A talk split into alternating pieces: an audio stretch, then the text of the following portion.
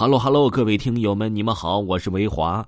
之前呢，咱们提到的于天川咖啡啊，维华已经把价格打下来了。今天呢，是什么价格呢？今天是咱们的券后一元，也就是需要你用一块钱就可以买到喜马拉雅联名于田川主播粉丝礼物，内含五片挂耳咖啡加五个随行纸杯。维华呀，为了回馈各位新老朋友对维华一年之内的大力支持，特意呀给粉丝来了这么一个回馈活动。记住啊，是一块钱，一块钱的咖啡，大家一定不要错过。另外呀，有的听友问我怎么找到呢？您点击上方的购物车就可以看到此次于田川咖啡了。大家一定不要错过，一块一块一块了，赶快上车，各位朋友。今天呢，给大家分享一位听友啊，叫臭百七，他的真实经历。他说这个故事啊，是我听从小啊外婆说的，也不知道是不是真的，还是吓唬我们这种喜欢去串门的小孩小学的孩子呀，放学回家早，就喜欢同学之间串门去玩和往常一样，甜甜今天和自己的同桌小美约好一起去小美家写作业。于是放学之后啊，他们俩各自踩着那种女士的细轮自行车，一边聊天一边是骑行着。骑着骑着呀，就看到前面特别的热闹。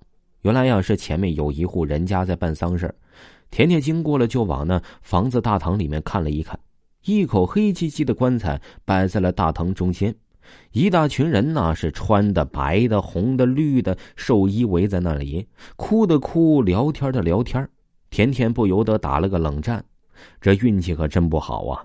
出门就遇到这种事情。于是啊，他们就继续往小美家去了。是那种乡村的小土路，两边呢都杂草丛生。今天的作业可能是太多了吧？他们两个写着写着就忘记了时间。等他们边聊天边写作业，写完了之后啊，天已经黑了。因为是冬天呢，天黑的特别的早，这才五点半，天就已经黑的看不见路了。甜甜发现了天黑之后啊，赶忙就把东西收拾好，骑着自己的小车子回去了。回去了，又经过了那个办丧事的地方，他又忍不住的往里面看了一看。里面那穿丧服的人熙熙攘攘，坐在小凳子上耷拉着头。可是就在这时，他把目光投向那口黑漆漆的棺材的时候啊，猛然之间，看见了居然有一个老婆婆正端坐在棺材上面。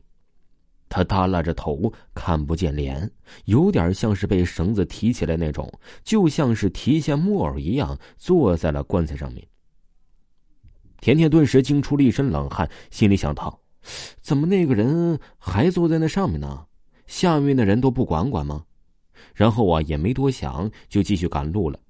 大概还没骑行多远吧，甜甜突然觉得自己啊蹬自行车更费力一点了，车子特别的沉，把她蹬的是满头大汗，人也是晕晕乎乎的，可能啊是疲劳过度了吧。他这么想着，然后啊磨着磨着就到家了。一到家呀，很困，直接就倒床上睡着了。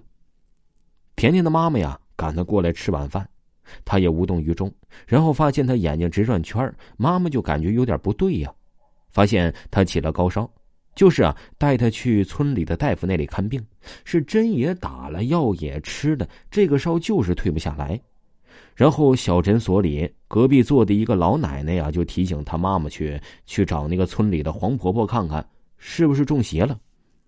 于是啊，他妈妈呀，真的就去找那个黄婆婆来看。这黄婆婆到了他家，看了看甜甜的眼睛，又摸了摸甜甜的手背儿。用筷子蘸水点在他的眉心皱着眉告诉他妈妈说：“啊，是那个隔壁村前两天刚走的那位老人家坐了他的自行车，一路跟着他回家了。然后结局啊，就跟其他的一样，那黄婆婆做了一场法事，请走了那位老人家，然后啊，甜甜的烧就退了，身体也就恢复正常了。于是从那以后啊，他再也不敢在夜里骑自行车了。”这个听友的故事啊，就给大家讲完了。如果呢，你有自己的亲身经历呢，或者是有什么特别奇妙的事儿呢，就可以私信维华，维华发您咱们呃直播时通知的二维码进行分享。你也可以呢私信维华，也可以分享。另外呢，维华给大家呀推荐维华的一部专辑，叫《维华讲民间鬼故事》，是咱们呃民间鬼故事的二点零版本，一定。不要忘记收听啊！